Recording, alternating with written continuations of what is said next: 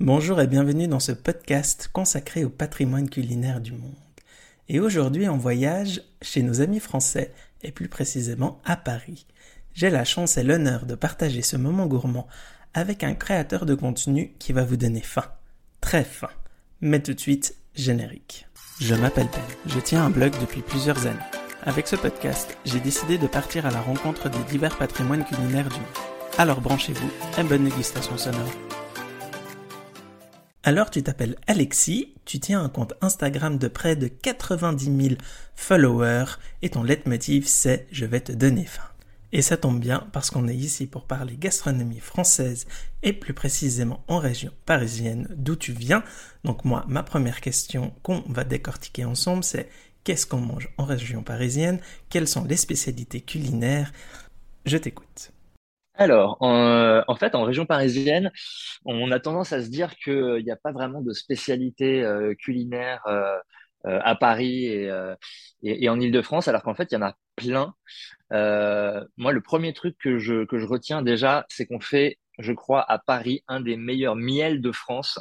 Euh, il me semble que c'est le miel du toit euh, des ruches qui sont sur le toit de l'Opéra Garnier, qui, euh, qui ont été élus meilleur miel de France. En fait, pour une raison très simple, c'est qu'à Paris, on a un nombre d'essences de fleurs qui est euh, inégalé en France, puisqu'on a des, a des parcs où il y a énormément de d'essence de, de fleurs différentes et ce qui permet d'avoir un miel incroyable. Donc déjà le miel euh, parisien, faut vraiment le goûter si vous le connaissez pas. Puis ensuite en fait bah à Paris, il y a surtout beaucoup de pâtisseries qui ont été inventées, euh, qui ont été inventées chez nous. Euh, je pense au macaron, je pense au Paris-Brest, je pense au baba au rhum. Euh, le baba au rhum qui a été inventé euh, par Storer et Storer, c'est euh, une des plus vieilles pâtisseries de, de, Paris qui est toujours ouverte. voilà, qu'est-ce qu'on a d'autre? On a, on a, on a la soupe à l'oignon évidemment. Ça c'est typique des, des notamment des bouillons parisiens. Euh, c'était le plat un peu roboratif que prenaient les ouvriers euh, pendant leur pause du midi pour se réchauffer et pas cher et, et, bien, qui cale bien. Euh, voilà, la soupe à l'oignon. Et puis depuis depuis quelques années à Paris, on a énormément de brasseurs qui sont qui sont arrivés, qui proposent donc des bières parisiennes. Il y a, je crois, aujourd'hui une dizaine de marques de bières parisiennes. Donc voilà, à peu près ce que. Et puis il y a le croque-monsieur également qui a été inventé à Paris. Euh, euh, donc euh, finalement, on a pas mal de choses. Je pense aussi au, fromage, euh, et notamment à tous les, les bris, le, le, brie de Meaux, le brie de Montreux, le brie de Melun, le brie de Provins. voilà, donc on a quand même une, un, un beau patrimoine gastronomique à Paris, en Ile-de-France. Oui, un patrimoine euh, connu d'ailleurs de par de par le monde. Euh, ah là, bah tu oui. nous fais un, un presque un, un, résumé, mais on sait qu'il y a bien plus que ça. Euh, alors, ouais. merci beaucoup pour l'anecdote sur le miel de Paris. Je ne connaissais pas pas du tout. Euh, c'est à goûter. Faut euh, vraiment essayer. Ouais, ouais, faut, faut vraiment essayer de le goûter. Je crois qu'ils en vendent à la boutique de l'Opéra Garnier et dans quelques points de vente, style les Galeries Lafayette, etc. Mais ouais, ouais, allez le goûter euh, euh, pour, pour voir ce que ça donne. Mais c'est vraiment un très bon miel. Oui, donc il faudra que je prospecte pour aller voir euh, Paris euh, prochainement et, et, déguster tout ça. Euh, tu parlais des pâtisseries, ben justement, les grands chefs aujourd'hui ont, remis au, remis au goût du jour beaucoup d'anciennes pâtisseries, ont créé des nouvelles. Tu parles du macaron qui évidemment est connu de par, euh, mm. de par la France. Quelle est ta pâtisserie préférée? Alors moi, c'est le Paris-Brest, mais c'est un Paris-Brest très précis, c'est celui de Philippe Conticini, euh, qui est un immense pâtissier euh, français, qui, qui, est assez connu, et, son Paris-Brest, ça fait quoi Ça fait trois ans que je l'ai goûté, je l'ai pas regoûté depuis. Euh, et en fait, je, j'y pense encore régulièrement. C'était un, une expérience incroyable. Il est euh, proche de la perfection, ce Paris-Brest de Philippe Conticini. Donc vraiment, voilà, si, si je vous conseille une pâtisserie à Paris, allez dans une boutique de Conticini et faites-vous plaisir avec un Paris-Brest. Euh, après, voilà, faut aimer la crème, faut aimer euh, la noisette, le praliné, etc. Mais, mais voilà, c'est un grand moment que j'ai vécu en mangeant cette, cette pâtisserie. Et puis après, à Paris, franchement, niveau pâtisserie, enfin, on peut pas se résumer à Philippe Conticini. Il y en a tellement, et notamment la jeune génération. Euh, je pense euh, à Michalak. Euh, euh, enfin voilà, il y a, y a, il y a, il y a Cyril Lignac. il y a enfin voilà, il y en a plein et qui sont qui sont tous aussi exceptionnels les uns que les autres. La jeune génération, elle met vraiment le, la barre très haut. Et, et voilà, faites-vous une après-midi pâtisserie, vous faites 5-6 pâtisseries si vous avez un peu de place après le déjeuner. Et puis bah, faites, faites-vous plaisir parce qu'il y a vraiment des grands, grands talents à Paris. Probablement qu'il faudra même plus qu'une après-midi euh, pour déguster tout ça. Tu parles de Cyril Lignac, qui est l'un des premiers chefs euh, à être euh, médiatisé à la télévision mmh. et, dans les médias, hein, qu'on aime aussi chez nous en Suisse. Donc là, on était plus sur le, sucré. Alors maintenant, la question, c'est quel est ton plat préféré, mais salé? Alors, mon plat préféré salé, en fait, il y en a, il y en a, il y en a tellement. Et en fait, j'ai du mal à, à en déterminer un alors, oh, tu, peux en, dire plusieurs, il n'y a pas de problème. Bah, voilà. Mais en fait, moi, je suis, je suis assez dans l'ADN euh, des Français, c'est-à-dire que quand je retrouve les, les, classements des plats préférés des Français, bah, je m'y retrouve bien. Euh, alors, euh, je vais citer un plat qui est pas du tout français, mais que j'adore et que je pourrais manger euh, tous les jours, c'est le couscous. Euh, voilà, je trouve qu'on a des, des, couscous qui sont très différents, en plus en fonction des pays.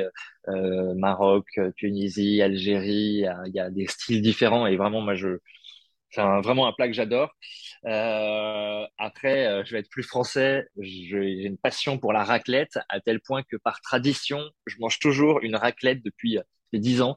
Je me dis, je me fais toujours une raclette au mois d'août avant la fin du mois d'août. Bon, en général, c'est vers le 26, 27, euh, c'est fin août, mais voilà, par tradition, c'est toujours la raclette du mois d'août qui, qui démarre la saison des raclettes. Et euh, ouais, je crois que la raclette, c'est vraiment, euh, c'est, c'est, c'est un plat que je peux manger, mais je pense 30, 20, 20, 30 fois dans la saison.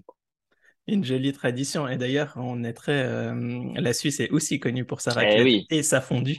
Hein, et j'allais dire la fondue aussi, voilà. Oui, on a un patrimoine culinaire au niveau du fromage qui, je pense, euh, ben vous dépasse un tout petit peu, mais euh, on, ah, sait qu'aussi la France, on sait que la France euh, a, aussi un panel de fromage extraordinaire.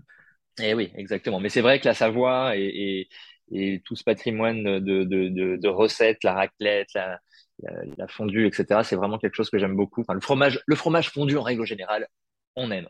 Oui, alors on est deux. Je, je, je comprends ta, ta, ton amour pour le fromage. On, on est sur, euh, sur des plats salés, sucrés. Du coup, quel est ton, ton plaisir coupable sur le tout? Alors, bah déjà, bon, vous l'avez compris, la raclette, hein, c'est un de mes plaisirs coupables. J'en fais énormément. Euh, en plus, j'ai la chance d'avoir en face de chez moi un des meilleurs fromagers de, de Paris, euh, qui s'appelle ah. Androuet.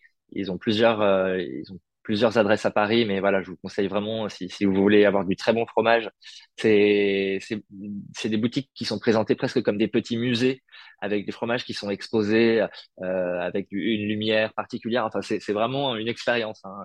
Et, euh, et, et les, les, vendeurs sont hyper, euh, hyper calés, ils peuvent vous guider. Donc voilà, une adresse de fromage, j'en profite juste pour vous la conseiller.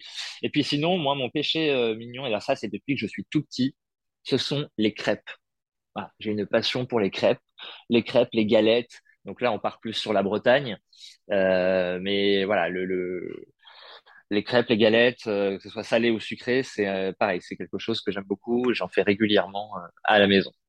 Alors, on attend que tu nous invites. Ça marche. Et d'ailleurs, la, Bretagne qui a aussi une très très bonne pâtisserie qu'on connaît chez nous, le, le Queen Yaman, j'imagine que tu ah, l'as aussi.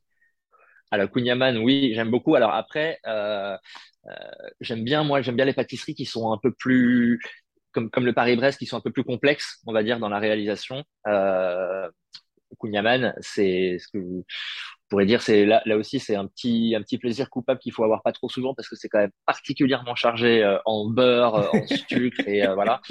Mais c'est vrai que ça fait partie de notre patrimoine et c'est toujours agréable. Il faut qu'il soit bien fait, par contre. Le problème du kunyaman, c'est qu'on trouve on en trouve beaucoup qui sont pas très bons, qui sont un peu secs, un peu voilà. Mais quand c'est bien fait, euh, c'est un vrai bonheur. Oui, alors ça, je, veux bien croire, et c'est une très bonne pâtisserie et très grasse. Hein. Il faut pas, faut pas compter les calories. Hein. Tu parles beaucoup, pas être au régime. Tu parles beaucoup de manger, mais euh, la question aussi de savoir, est-ce que tu cuisines? Alors, honnêtement, aujourd'hui, avec euh, bah, mon activité, je suis tous les jours au restaurant, le soir souvent dans des événements. Euh, je reçois aussi beaucoup, beaucoup de, choses en livraison. J'ai pas l'occasion de énormément cuisiner, euh, mais je me, là encore, comme par tradition, je m'oblige tous les dimanches à cuisiner à la maison. c'est le jour où je cuisine et en général c'est tout le temps à peu près la même chose. C'est une belle pièce de, de, de, viande. Alors moi je mange beaucoup moins de viande qu'avant. C'est-à-dire que j'ai réduit ma consommation de viande, mais par contre je l'ai l'ai je en qualité. C'est-à-dire que voilà, j'achète plus du tout de viande en supermarché, je l'achète tout le temps chez mon boucher en bas, c'est de la viande française qui est très bien sélectionnée et donc j'en mange moins mais j'en mange mieux. Et c'est le dimanche, la pièce du boucher avec euh, euh les, les, les, petites pommes de terre à ma façon, c'est-à-dire en fait je prends des pommes de terre grenaille que je fais euh, à la vapeur dans un premier temps, ensuite je les sors de la vapeur, je les écrase un tout petit peu avec une fourchette, je les trempe dans une euh, une marinade à base d'huile et de plein d'épices différentes. Je mets une dizaine d'épices dans cette marinade et ensuite ça part au four pendant 30 minutes. Et là ça donne des un petit peu comme des smash potatoes mais qu'on ferait au four. Et, euh, et voilà, c'est fondant, c'est croustillant autour, c'est épicé et c'est un, un, petit un petit bonheur hebdomadaire que que je me fais euh, le dimanche euh, avec mon copain. Eh ben, on, on, va venir manger tout ça euh, le dimanche. En tout cas, ça donne très faim. Moi, j'ai faim maintenant, c'est bien. C'est ah, d'ailleurs le leitmotiv de ton compte Instagram. C'est ah je vais te donner faim.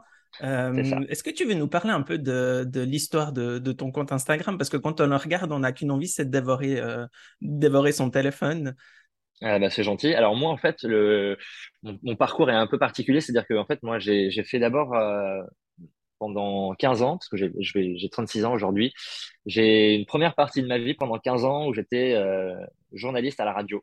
Donc euh, rien à voir. Enfin, voilà, j'étais, euh, j'ai travaillé à Europe 1, à, à, Sud Radio, à France Bleu, à Radio France, etc. Et donc j'ai terminé euh, en matinale à la maison de la radio, là dans, le 16e arrondissement à Paris, donc sur France Bleu. Euh, et durant cette dernière saison, j'ai commencé à mettre sur mon compte Instagram, qui était mon compte privé perso à la base, euh, j'ai commencé à mettre des, des, photos des déjeuners que je faisais et j'ai vu que ça plaisait énormément et qu'il y avait une une appétence des Parisiens pour retrouver des bons plans, des, des bonnes adresses. Voilà, c'était au tout début de cette mode des, des, des, de la food sur Instagram.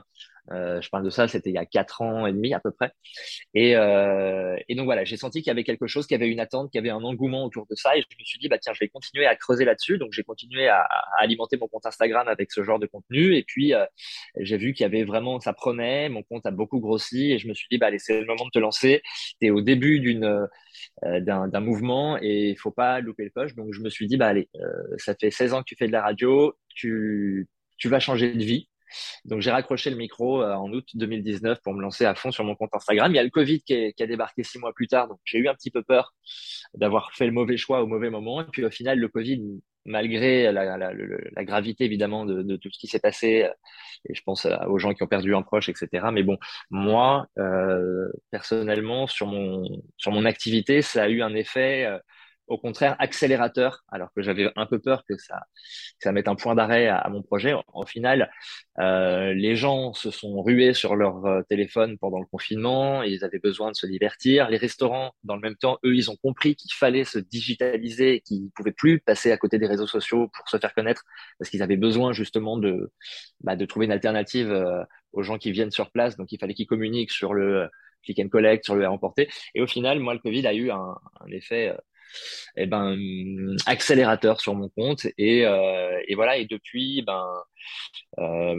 mon, compte a explosé j'ai gagné euh, je crois plus de 50 000 abonnés depuis depuis un an et, et aujourd'hui bah, c'est mon activité principale voilà, où je partage tous les jours des bonnes adresses, mais pas que. Là, depuis cette rentrée, j'essaye de proposer aussi d'autres contenus. J'essaye de me diversifier un peu, mais toujours autour de tout ce qui se mange et se boit. Voilà. Et, et, on, et, on, le voit parce que d'ailleurs les vidéos sont très vives. Il y a, il y a vraiment ce côté où euh, c'est très rapide, très vif, très. Euh, ça, on ne hein. s'ennuie pas quand on le regarde, c'est très coloré aussi. Euh, en fait, tu passes d'un média à l'autre, il y a quand même une, une, une cohérence. Et moi, en tout cas, j'aime. Tu es un de mes comptes Instagram préférés. Ah, c'est gentil, merci. Je suis C'est vrai qu'on me dit. Depuis quelques mois et à chaque fois que je vois une vidéo, je clique et j'ai faim forcément après. Ce qui est une bonne chose. c'est gentil. Mais c'est vrai qu'on me dit souvent que, que j'ai quand on me connaît pas, mais que, enfin, je reçois beaucoup de messages de gens qui me disent, oh là là, mais tu devrais faire de la radio, tu as une voix pour faire de la radio, etc. Et après, bah, je leur explique justement que c'est l'inverse qui s'est passé, c'est que j'ai d'abord fait de la radio et, maintenant, voilà. Mais c'est vrai qu'il y a une continuité et, et j'essaye de proposer des contenus qui sont un peu un peu pro, enfin pas pro, mais je dirais un peu voilà, euh, vraiment de qualité avec euh, avec un montage rythmé et avec une voix off euh, assez complète dans la description de, de ce que je, de ce que je montre. En tout cas, on, on le sent et on espère qu'un jour Instagram deviendra peut-être 3D pour voir ça encore sous un autre C'est vrai, j'y avais pas pensé. En tout cas, moi, j'aime, j'aime beaucoup. Euh, moi, je continue là-dessus. Merci beaucoup pour toutes ces informations et ce partage. Euh, qu'est-ce que tu pourrais pas te passer euh, en cuisine? Alors, là, pour le coup, je vais te citer plutôt une, une boisson. alors, bon, moi, il y, a, beaucoup de choses dont je peux pas me passer. Hein. Par exemple, j'adore le vin. et donc, je n'imagine pas de passer deux, trois jours sans boire un petit verre de vin. avec évidemment euh, avec euh, avec euh, raison, hein, avec modération, voilà. mais mais sinon, ce qu'il y a toujours dans mon frigo, c'est une bouteille de thé glacé. Voilà, c'est vraiment ma boisson préférée et celle dont je ne peux pas me passer une seule journée. Je, je, bois beaucoup de thé glacé. Ah oui, ben, pourquoi pas. On a une, voilà, je vais pas la citer, mais on a une chaîne de centre commercial en Suisse qui a aussi un thé froid, enfin un thé glacé euh, hyper connu, donc euh, je t'enverrai le, le lien en, privé. Euh, si un jour tu passes par la Suisse, il faut absolument que tu goûtes ce, thé glacé. D'accord, et eh ben, écoute, je, note, je, te dirai quand je viens en Suisse que tu me fasses la petite liste de tout ce qu'il faut aller goûter. Je te, je te donnerai les, les, bonnes adresses et puis tu peux évidemment en retrouver aussi quelques-unes sur mon blog. Moi, j'aimerais savoir, parce que là, tout a l'air parfait, tout a l'air beau, mais est-ce que tu as déjà eu un faux pas culinaire? Alors, euh, tu veux dire dans, dans, les, dans, les, dans les restaurants où je vais ou Alors, bien, dans les restaurants, en cuisine, euh, moi je veux tout savoir. Alors, déjà, en règle générale, il y a une, une spécialité qui est arrivée depuis, on va dire, 6, 7 ans ou 5, 6 ans en France et que je trouve exécrable, c'est le tacos lyonnais. En fait, le tacos, à la base, vous savez, c'est cette petite galette de maïs euh, qui vient d'Amérique latine, euh, sur lequel on met euh, des, des, petites garnitures, de la viande et quelques légumes, et voilà. Ça, j'adore. C'est le tacos tel que je le connais. Et il y a le tacos lyonnais qui est arrivé il y a quelques, il y a quelques temps, le tacos français, qui est une sorte de kebab, enfin, c'est une sorte de galette dans laquelle on met des frites, des steaks, du cheddar, des sauces bizarres. Euh, et ça, euh, je trouve que c'est le, le, le, je sais pas, que c'est le, le, le, le, summum de ce qu'on peut faire de pire en gastronomie, quoi. C'est-à-dire qu'on met dans une galette un peu de tout, des trucs très très gras euh, pour que ça tienne au ventre et que voilà. Mais et c'est vendu pas cher et du coup les jeunes adorent ça et je, trouve que c'est pas une bonne façon de les de leur faire euh, connaître le panel qu'on a en France en niveau gastronomique. Euh, voilà, je trouve c'est un peu dommage d'avoir inventé cette. Euh, j'essaye de rester poli parce que c'est vraiment un truc que je déteste et que, que je voilà, je n'ai jamais goûté un tacos lyonnais bon pour l'instant. Donc voilà, je sais pas si tu vois de quoi je parle. Oui, alors je, là je, visualise un peu effectivement et comme tu le décris, ça donne évidemment moyennement vie à un espèce de, de mélange euh, gras, euh, ce, qui, bah, ce qui est dommage. Ma foi, voilà, on, ne peut pas être euh, parfait partout, donc on, passera pour, pour ce repas atypique. Ouais, ça c'est le, le tacos c'est vraiment un truc que j'aime pas. Et puis il y a d'autres choses que j'ai que, que j'ai un petit peu de mal, mais ça ce sont des spécialités du monde. Par exemple, il y a pas longtemps, je suis allé dans un, une fondue chinoise et on m'a fait goûter des pâtes de poulet. donc là, j'ai pas compris le principe de ce plat. C'est-à-dire que en fait, on vous fait goûter des os, quoi, du cartilage. Donc, je ne comprends toujours pas. J'ai toujours pas compris ce qu'il y avait à manger euh, et ce qu'on pouvait apprécier là-dedans. Donc euh, voilà, c'est un mystère total pour moi les pâtes de poulet euh, chinoises, euh, qui sont des pâtes un peu frites, mais il a aucun intérêt. Enfin, ou en tout cas, moi, j'arrive pas à comprendre euh, l'engouement qu'il y a autour de ça. Après, voilà, on est des Français. nous, on mange des euh, des, des, escargots, on mange des grenouilles, donc on n'a pas de leçon à donner aux autres. Hein, mais, euh, mais bon, pour le coup, les pâtes de poulet, voilà, c'est pas mon truc. Voilà, mais tu peux, tu peux pas tout aimer non plus, hein, ce serait. Voilà, mais je peux pas dire que ce soit un faux pas culinaire parce que c'est, c'est, il y a des gens qui aiment ça, sauf, que voilà, moi, je n'arrive pas à comprendre. Voilà, bah je, je, je, peux comprendre que tu ne comprennes pas parce que il y a aussi des plats chez nous que moi je je, je comprends pas. Euh, merci beaucoup pour ce, ces anecdotes gourmandes. Donc là, c'était un peu le faux pas culinaire au niveau de la gastronomie, mais dans ta cuisine, est-ce que tu t'es déjà trompé sur une recette? Est-ce que tu as déjà eu vraiment un, un, souci où tu t'es dit, oh mon Dieu ah, ça, ça m'arrive euh, régulièrement. Euh, j'ai malheureusement chez moi, je n'ai pas la chance d'avoir un four professionnel. Vous savez, j'ai des fours des. Bah, je, je, suis à Paris, hein, j'habite pas dans un, un, 300 mètres carrés, donc ma cuisine n'est pas très grande. Donc c'est un four, une sorte de combiné. Tu sais, ça fait ça fait micro-ondes, ça fait four, ça fait grill. Ah oui, euh, effectivement. voilà. Et euh, la cuisson des gâteaux est assez problématique là-dedans. Alors, je sais pas si c'est parce que en recette je suis pas assez euh, méticuleux ou si c'est le four qui fait ça, mais c'est vrai que parfois je me, j'ai tendance à me planter un peu sur tout ce qui est gâteau et pâtisserie. Euh, peut-être parce que aussi ça demande de la précision euh, et une précision beaucoup plus beaucoup plus fine que pour la cuisine où on peut être un peu plus en freestyle. La pâtisserie ne permet pas de de faire des trop d'erreurs et voilà, je pense que je suis peut-être pas assez assez concentré, assez consciencieux. Euh, et, et, donc, voilà, la, pâtisserie, les gâteaux, tout ça, c'est quelque chose avec lesquels j'ai un peu de mal. Il m'est arrivé de bah, d'enfourner des gâteaux euh, qui, euh, qui, ne, qui ne durcissaient pas. Je les ressortais, c'était encore de la soupe. Euh, enfin, voilà, tout, tout, tout, tout ce qui est gâteau, pâtisserie, c'est un peu compliqué pour moi.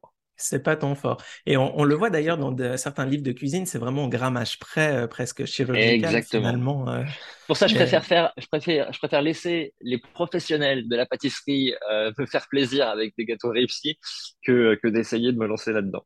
Oui, et du coup, toi, tu, tu prendras plaisir à les manger en, en les achetant euh, chez les grands, euh, les grands pâtissiers.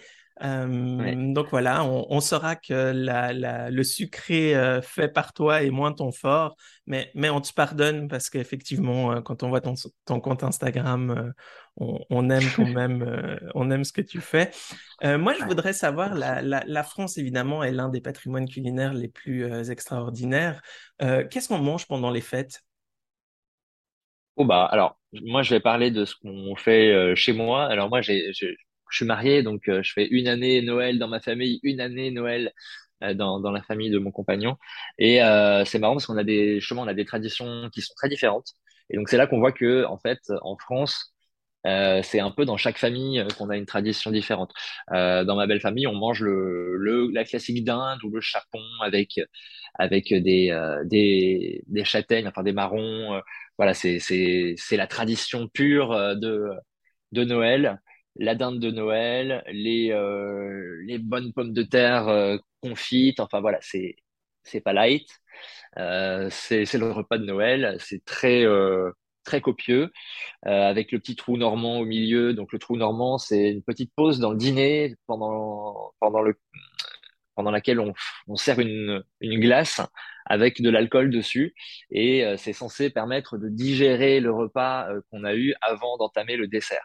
C'est une vraie tradition euh, française, ça s'appelle donc le trou normand et, et, ça dans ma belle famille, voilà, on est très très tradition. Le, la dinde de Noël, le trou normand, les marrons, etc. Dans ma famille, c'est un peu différent. Euh, nous, on est plus, par exemple, on va manger plus du gibier à Noël. Ça va être du chevreuil, ça va être du sanglier, tout ça en sauce, euh, sauce au vin, euh, euh, sauce aux champignons. On est encore sur du, sur pas, pas très light, hein, ça c'est clair. Euh, et puis ben voilà, on a les